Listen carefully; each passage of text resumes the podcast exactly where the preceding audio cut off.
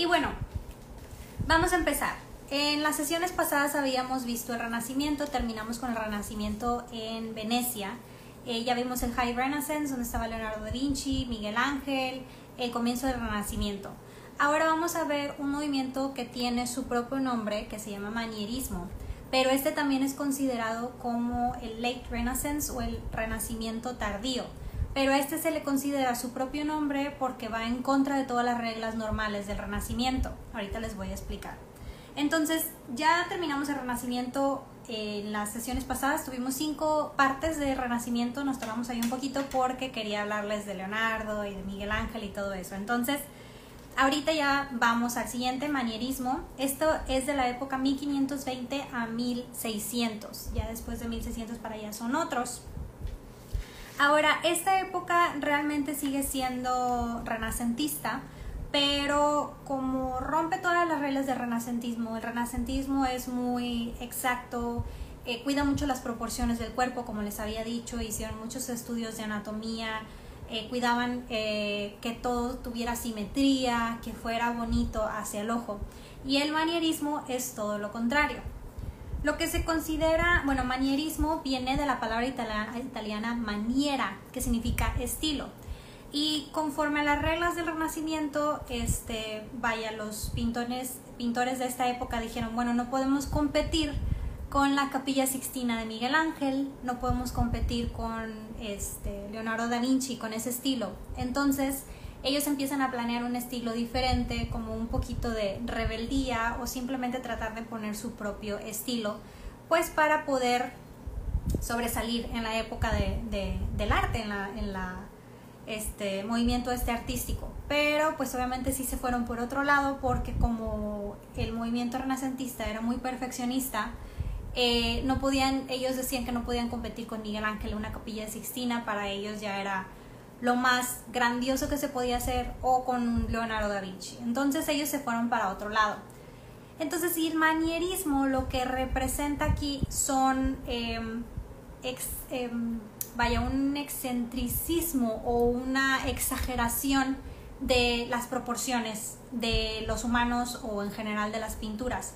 En todas las pinturas que vamos a ver ahorita tiene unas proporciones un poco raras, no realistas. Se fueron ahí a exagerar las proporciones de las personas y hacerlos un poquito no realistas, simplemente no seguir con las reglas. Y también manejaban un poquito lo que es este que no fuera agradable al ojo, simplemente que tuviera una cierta distorsión y no les gustaba la simetría, o sea, realmente estaban tratando de ellos hacer cosas asimétricas y cosas un poquito desproporcionadas y no ir en contra de las reglas del renacimiento. Entonces, de esa manera, ellos querían sobresalir en este movimiento llamado manierismo.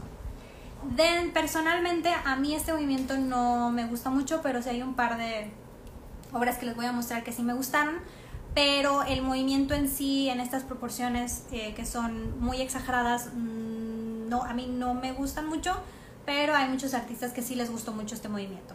También utilizaban colores como los que estamos viendo ahorita en esta fotografía, son un poquito más oscuros y también eh, un poquito más azules, como ese tono azul, café y oscuro. Entonces eso más o menos. Seguían teniendo algunos cuadros muchos colores como el Renacimiento, pero como querían irse para el otro lado, sí tendían a ponerle como más oscuras los, los tonos. Y pues bueno, eh, posteriormente ya que empezaban a exagerar un poquito más las proporciones de los cuerpos, a la iglesia ya no le gustó, entonces la iglesia también eh, vetó ciertas obras de arte y no les gustó porque sí exageraban. Ahorita les voy a enseñar un par de, obras religiosas que pues no les gustó la iglesia por lo mismo que estaban exagerando. Y pues bueno, realmente les voy a hablar de dos artistas y algunas obras de cada uno de estos artistas y ustedes solitos van a ver a lo que me refiero con que exageraban las proporciones de, de los cuerpos y de las cosas. Y pues bueno, en este movimiento estuvo un renacentista más famoso, Miguel Ángel. Miguel Ángel era uno de los renacentistas más famosos, junto con Leonardo y Rafael. Este, bueno, Miguel Ángel obviamente hizo la capilla Sixtina. En las sesiones pasadas vimos cómo hizo el techo de toda la capilla Sixtina muy bien. Y después le encargaron hacer el juicio final, que era la pared de la capilla Sixtina. Y ahora el juicio final, para los que vieron mi sesión anterior, para los que no vieron, está guardada en el IGTV. El del juicio final sí vimos ahí que era un poquito más extravagante. Aquí se los voy a poner. Entonces, esta es la pared del juicio final. En el juicio final, este Miguel Ángel utilizó una técnica manierista, que es la exageración de las proporciones de los cuerpos.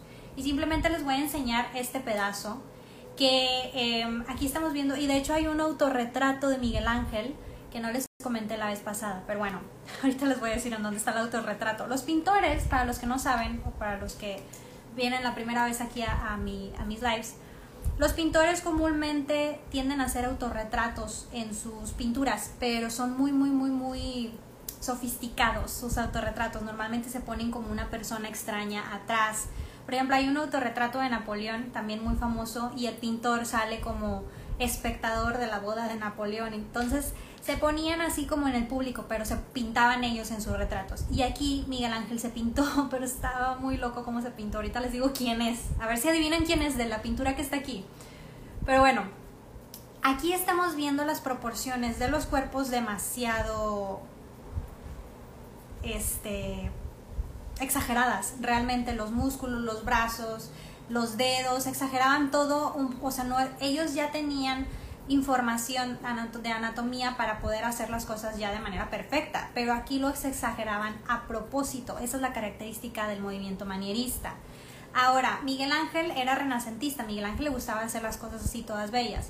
Si ustedes ven el techo de la capilla Sixtina y lo comparan con el de juicio final, sí van a ver que pues sí es el mismo estilo, pero en las proporciones humanas, en el techo sí cuido más, a pesar de que sí las ponía muy musculosas, seguirían siendo unas proporciones todavía aceptables, pero en el juicio final, aquí se los voy a poner todos, empezó a exagerar las proporciones y a exagerar qué se ve aquí.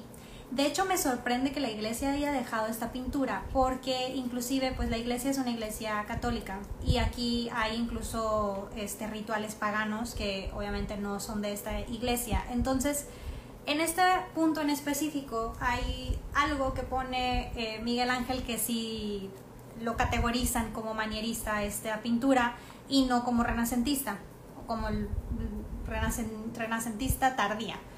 Y Miguel Ángel se pone como un autorretrato. Aquí abajito, eh, la piel que tiene a esta, esta persona, tiene una piel colgando. Bueno, la piel, la cara, es de Miguel Ángel. Ese es su autorretrato. Estuve leyendo bastantes este, fuentes y pues sí, sí se parece a la, a la cara de Miguel Ángel del autorretrato que les había enseñado. Total. Bueno, ese es el autorretrato de Miguel Ángel en el juicio final, la piel que está colgando ahí. Entonces, pues sí, era Miguel Ángel. Miguel Ángel sabemos que era un poquito excéntrico y con un humor bastante peculiar y pues se, se pintó ahí, muerto, con su piel. Pero bueno, entonces estas eran una de las características. Aquí no lo vemos tanto. Ahorita conforme vayamos viendo las otras pinturas van a ver a lo que me refiero con exagerar las proporciones del cuerpo. Y bueno, les voy a hablar de dos artistas. Aquí nada más les quería comentar que Miguel Ángel empezó a experimentar también con este tipo de técnicas manieristas. Pero Miguel Ángel, sus obras más importantes este, tienen muchísimo eh, armonía y simetría, toda sus eh, su escultura y sus pinturas. Esta solamente es una de las pinturas que se considera que estaba entrando en el movimiento manierista. Pero vamos a hablar de dos manieristas más reconocidos, hay otros más reconocidos, pero son los que quise mencionar por sus obras que también son muy, muy características. El primero va a ser el Greco, que es este, esta persona, Miguel Ángel de Goat. bueno, ¿cómo que de Goat? A ver. Ay, no puedo ver en los comentarios. Bueno, ahorita me dicen ahí más. Y bueno, el primero es el Greco, que el Greco inicialmente era este más estilo bizantino, pero se inspiró por Miguel Ángel, Rafael y Leonardo y quiso ya hacer como el estilo renacentista pero en lugar de hacer estilo renacentista se mueve al manierismo por lo mismo. ¿Cómo voy a competir con Miguel Ángel y Leonardo con este estilo? Mejor me voy con un estilo más, más extrovertido, más desproporcional. Saludos, saludos a los que se van conectando. Muy bien, vamos a ver la primera obra de El Greco, se llama El desnudo de Cristo. Y esta obra no se ve tan diferente como los renacentistas. A The Greatest of All Times, sí. Miguel Ángel de Go, The Greatest of All Times. Mira, esa no me la sabía. Qué bien. Sí, Miguel Ángel, mis respetos, mis respetos. Este, para los que no vieron el IGTV de Miguel Ángel, hay uno, busquen este, en mi IGTV, ahí hay uno, es el Renacimiento parte 3. Y bueno, esta obra de arte realmente no es tan, tan estilo manierista, pero sigue siendo manierista y las proporciones que, este, que se caracterizan ahí por ser un poquito más este, desproporcionadas, lo primero es toda la, la, gente que está amontonada, eso ya no lo estaban acostumbrando los renacentistas, los renacentistas. Tienen muy buena proporción de eh, profundidad, muy buena em, pinturas que, que, ya marcan la profundidad, como el que vimos la en la de Venecia, eh, la de Venus de Urbino. Esa es la primera. La segunda son los cuellos, los dedos, los brazos empiezan a ser un poquito más exagerados de lo que estaban haciendo y empiezan a decir también que la ropa que estaba usando Jesús de todo esto, eh, lo rojo era un poquito exagerado para lo que se quería mostrar. Pero este no está tanto como el siguiente que les voy a mostrar. Dice, una duda podría ser el juicio final fue crítica del manierismo. A ver, podría ser que el juicio final fue una crítica al manierismo. Ah, ese es un buen punto, ¿eh? Mm, no creo que haya sido crítica en contra del manierismo. Realmente eh, lo que hacía Miguel Ángel es que estaba un poquito medio enojado con los de la iglesia, eh, porque pues le pedían, eh, por ejemplo, cuando les pidieron pintar el techo, el, la persona, el, este, el padre iba todos los días a decir, ya está, ¿cómo vas? Y lo empezaba a molestar veía y cambiaba las cosas, entonces Miguel Ángel pues realmente estaba muy enojado porque realmente él no quería pintar el techo, él quería hacer la, la tumba donde iban a sepultar al padre. Pero el padre le dijo que tenía que pintar, si no, eh, no podría hacer la, escultura, que él quería ser escultor realmente. Entonces sí estaba muy enojado con la iglesia. Ahora, eh, le piden hacer esto porque pues es uno de los más grandes artistas y les gustó al final su trabajo y se me hace que no era tanto una crítica al manierismo, simplemente era como un movimiento de rebeldía de Miguel Ángel en contra de la iglesia, sobre todo porque puso rituales paganos y rituales que no eran de la iglesia católica que estaba pintando, entonces más que una crítica al manierismo, creo que Miguel Ángel encontró este movimiento para darle como una cachetada con guante blanco a los que le estaban pidiendo esto porque sí exigían mucho de él y le cambiaban mucho las cosas. Entonces, creo que era más por ahí que, hacer una crítica del, del, manierismo. Pero estaría bueno investigar ese, ese punto. Muy bien, la que sigue ya van a ver el manierismo 100%. Esta. A ver, creo que está... Ahí está, en chiquito para que la vean bien, ahorita la pongo en grande para que vean completa, si no, no se ve completa. Ok, esta se llama La apertura del quinto sello. Esta, esta está en Nueva York. Esta está exagerada. O sea, vean, déjame lo pongo. Vean los cuerpos. O sea, realmente los cuerpos están completamente alargados. Muchas de las obras manieristas están alargadas. Recuerden que estamos viendo obras de arte de El Greco.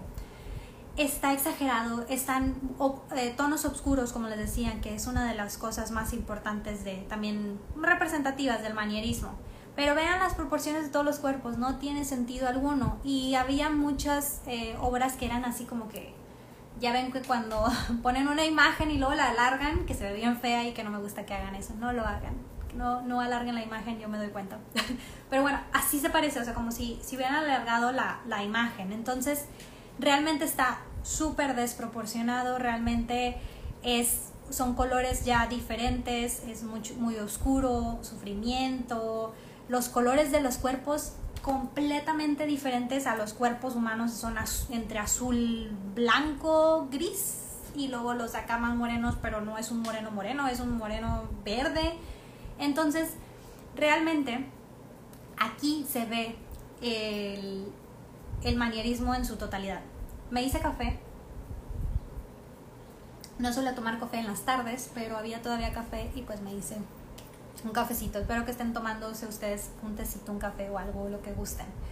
Pero bueno, esta es una de las obras que más representa el manierismo en su totalidad. Ahorita en las que siguen también vamos a ver que está medio exagerado. Si ven, esto no tiene ya... Es como que el inicio de lo que habíamos visto de Miguel Ángel del juicio, pero ya con un nivel muy, muy, muy desproporcionado. Pero si ven los movimientos de la gente, y el sufrimiento y la expresión es muy parecida a la del juicio, pero está pues ya bastante exagerada. Era nada que ver los colores de la piel, nada que ver, o sea, nada que ver con el renacimiento, por eso se le dio su propio nombre, porque al, inicio se decía, bueno, el late renaissance o el renacimiento tardío, pero era tan diferente al renacimiento que se le dio su propio nombre, por eso se conoce como el manierismo. Y bueno, la siguiente obra, esta se llama el de la Lacune, no sé cómo se pronuncia es francés. Este está inspirado de este, ay, déjame lo pongo chiquito, de este. Realmente aquí vemos simetría, vemos perfeccionismo, vemos em, belleza, vemos simetría, vemos algo bonito, o sea, es bonito al ojo. Y este que es de este, el greco, pues realmente es una eh, representación manierista de, eh, de la vaya original. Entonces aquí es el ejemplo perfecto de cómo se exagera la belleza que era antes, eh, la proporción, la simetría, que este es de otro movimiento, a la exageración del manierismo. Entonces realmente los cuerpos están de color, pues no, pintaban este, los cuerpos del color que debería de ser, los cuerpos están alargados, este, las caras de sufrimiento, los movimientos, los colores que les digo entre azul, negros, más oscuros. Entonces, realmente esta es una representación ya bastante estilo manierista. También ustedes cuando lleguen a ir a un museo que empiecen a ver las, las obras se van a dar cuenta, ah, este es, una, este es del, del, movimiento manierista, este es del renacimiento, este es bizantino y al rato van a poder identificar todo ya cuando terminemos todas las clases. Estaba viendo cuándo terminaríamos y nos falta un rato, pero ya les puse el programa de agosto. Para los que me preguntaron del barroco ya, ya va a ser en agosto, creo que en, de este domingo al que sigue. Y bueno, eh, de hecho todos los movimientos que siguen me encantan. Este no soy tan fan, realmente no me gusta, pero eh, vaya, es importante. Realmente es como un... Sigue siendo eh, expresarse a través de sus obras de arte y hacer algo diferente, porque si no se hacía diferente, realmente no podían competir con un Miguel Ángel o un, Leonardo o un Rafael. Y bueno, la última, que esta ya me gustó, lo voy a poner en chiquito, porque no se ve. Ahorita la pongo en grande se llama La Vista de Toledo.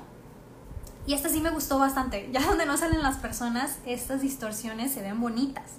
Esta es la vista de la ciudad de Toledo. Y realmente siguen siendo los tonos azules, los tonos oscuros. Pero es como un día nublado donde va a llover en Toledo. Y el verde y todo eso. Realmente esta imagen en específico del Greco es mi favorita y las otras la verdad no me gustan pero esta le quedó hermosa, o sea, creo que el manierismo ya cuando no ponían la gente, eh, que en la gente sí te, te causa un poco de conflicto, que no tenga tanta, vaya, tanta desproporción, pero en este aspecto ya estamos viendo una ciudad, una ciudad de Toledo, un poco de, de, vaya, no tanta simetría, no tanto perfección, y con estos colores realmente se ve muy, muy bonita. Y bueno, el otro artista del que les quiero hablar es el siguiente, es Parmigianino, Parmigianino, Parmigianino, bueno, ahí está, italiano. Y bueno, este eh, artista murió muy joven y bueno, este es un autorretrato y desde este autorretrato hay algo que está distorsionado. Me pueden decir qué es, tal vez no lo noten. ¿Qué es lo que está distorsionado en esta imagen? Que realmente la proporción de esta parte del cuerpo mmm, te das cuenta que no está bien, realmente que está desproporcionada. A ver quién me pone por ahí. Y bueno, como me llegan los mensajes más, más lejecitos, voy a continuar. Y bueno, este artista también eh, tuvo varias obras, también hay una que voy a comparar con la de Leonardo da Vinci. Y como estamos viendo aquí, estamos viendo una cara bastante bien, bastante simétrica, pero estamos viendo, perfecto, la mano, ya me contestaron, muy bien. La mano está completamente fuera de las medidas está gigante su mano, está más grande que su cabeza, está gigantesca. Realmente no es como que esté así, así. Ah, miren, si se ve así. Y bueno, realmente la cabeza, sí, la cabeza comparado con la mano se ve súper chiquitita. Y realmente la, la, mano, los dedos, vean los dedos, están larguísimos.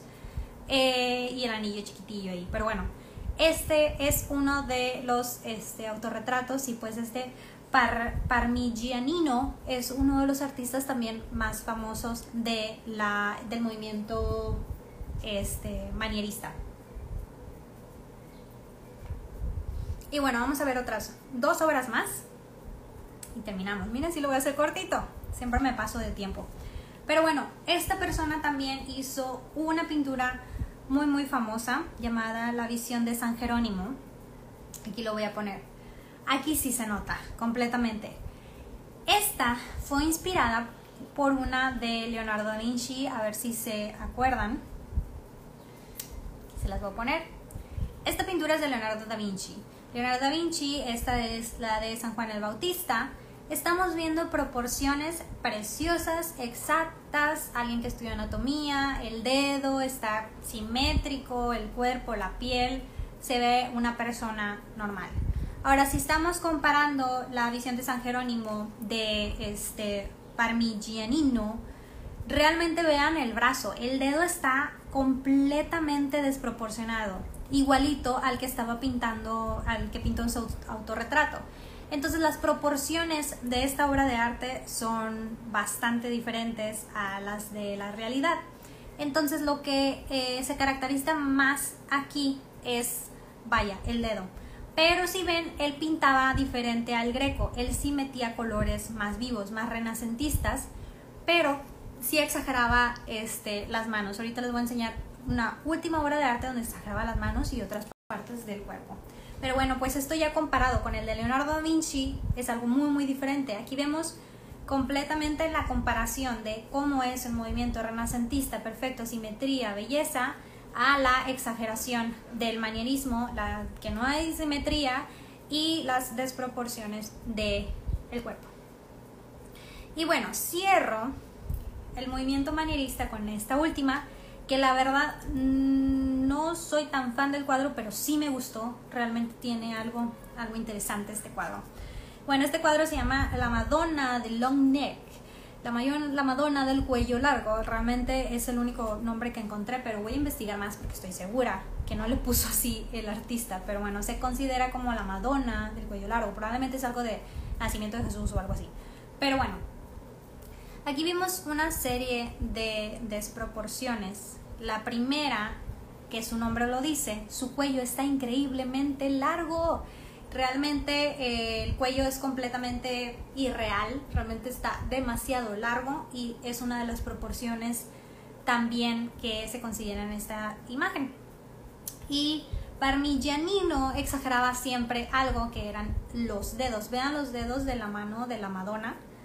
Están demasiado largos, se parecen a arañas. Entonces, esta es una desproporción que lo hace adrede. Ellos sabían pintar bastante simétrico, pero esto era como parte de su marca de la, este, del movimiento manierista. También estamos viendo a la personita chiquita que está abajo, los pies que están alargados. Otra cosa súper, súper importante de este cuadro es el niño, este, que vaya, cuando ves este cuadro dices, oye, cacha el niño porque se va a caer. O sea, realmente la posición en la que tiene el niño era una posición que no era común en los cuadros. y vaya, parece realmente que se está cayendo. Y ahora vean las proporciones del niño, pues son completamente también muy alargadas, como si estuviera muy largo el niño. Y los colores también de las pieles eran muy exageradas, no parecían realistas. Y bueno, Básicamente en todas estas estamos viendo desproporción, estamos viendo que no son simetría, estamos viendo, vaya, una exageración de las cosas. Entonces, lo que caracteriza a este movimiento es que iba en contra de todo lo que se consideraba estándar en el Renacimiento, que era belleza, simetría, exactitud y los colores. Ahora el manierismo se considera más asimétrico, era como una no vamos a copiar al renacentista, por eso era tan diferente que le dan su propio nombre. Y pues bueno, eso es el manierismo por mi parte. Recuerden que vimos a dos artistas, el Greco y Parmigianino, y que el famoso Miguel Ángel también hizo un cuadro de estilo manierista, que era el juicio que es el juicio final, que se encuentra en la capilla Sixtina. Y pues bueno, por mi parte es todo. He terminado a tiempo. Fue cortito, pero creo que cubrimos los puntos especiales. Y también ustedes cuando ya lleguen a ir a un museo van a ver, ah, este es manierista, este es renacentista. Realmente ya se van a poner a, a ver los estilos. A lo mejor si les ponía todas estas imágenes juntas, no podían identificar los movimientos, pero ahora empiezan a ver y empiezan a ser conscientes las características de cada uno de los movimientos. Y pues bueno, hemos terminado la sesión número 9 de Historia del Arte. Espero que les haya gustado. Si tienen preguntas me las pueden mandar este, por DM. Yo encantada aquí de compartirles un poquito. Me encanta platicar de historia del arte. Me encanta. Los siguientes movimientos me encantan. Todos, todos, todos me encantan. Este les digo no eran tan, tan fan, pero es un movimiento importante. El que sigue es el siglo de oro, de oro neerlandés. Me encanta, también está espectacular y luego vemos el barroco, luego el rococo y luego el neoclasicismo. Todos están fantásticos y tengo mucho, mucho, mucho que decirles. Ahí sí me voy a tardar más.